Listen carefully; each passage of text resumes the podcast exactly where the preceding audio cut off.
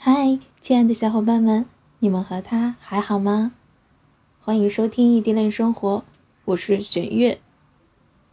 今天更新呢，是想和大家分享一个非常非常令我感动的爱情故事。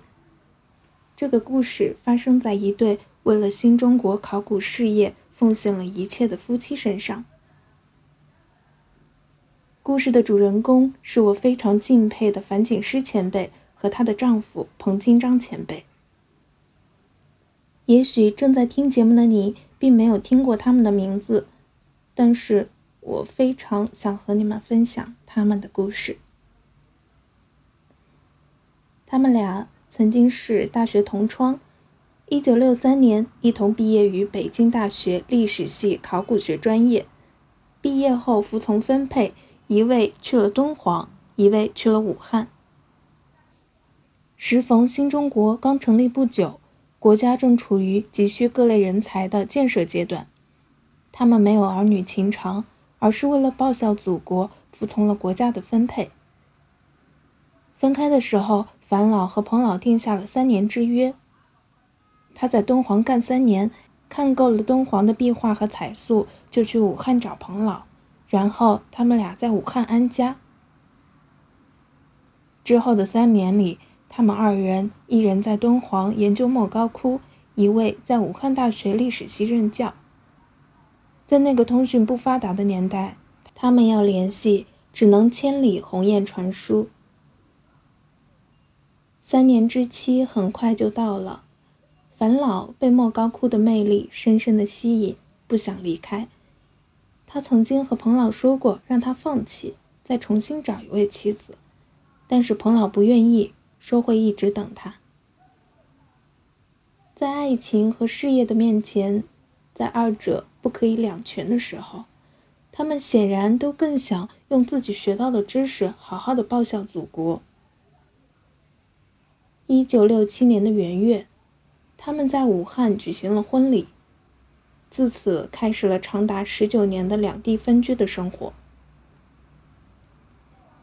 婚后，老依然留在敦煌研究他热爱的莫高窟，而彭老则继续留在武汉大学筹办着考古学专业。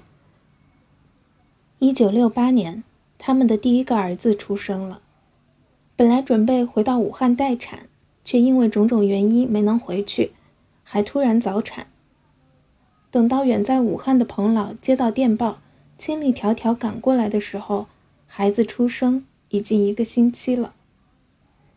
很难想象那个场面，这边妻子独自承受怀孕和生产之苦，没有丈夫的陪伴；那边丈夫准备好了一切产妇和孩子需要的东西，焦急地等待着妻子回来待产，却等到已经早产的电报。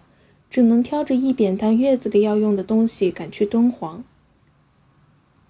然而，初为父母和一家团聚的喜悦还没尝够，就又要面临分别了。彭老假期结束，只能舍下还没满月的娇妻爱子返回武汉。孩子断奶后，樊老一个人实在兼顾不了工作和孩子，忍痛把孩子送回了丈夫的老家河北。于是，一家三口却住在了三个地方。现实有时候就是很无奈的。樊老工作忙，每年也就只有十几二十天的假期。每年假期的时候，一家人才能够短暂的聚一聚，感受一下家的温馨。一九八六年，在经历了十九年的婚后异地以后，彭老向樊老妥协了。从武汉来到了敦煌，孩子们也安排在了兰州读书。故事的结局很圆满。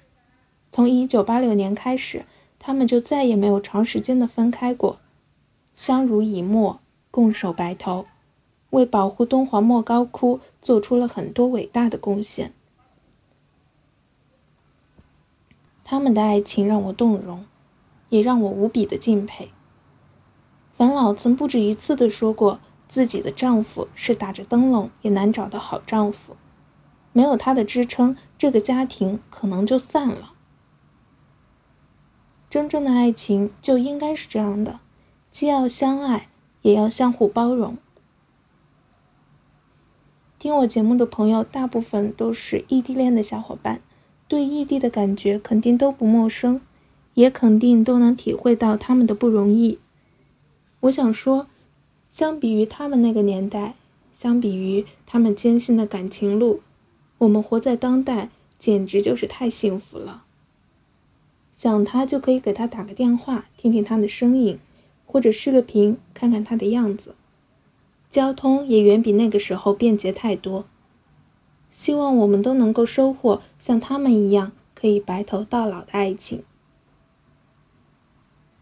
对他们的故事感兴趣的朋友，可以去听听以他们故事为原型的广播剧《守望敦煌》。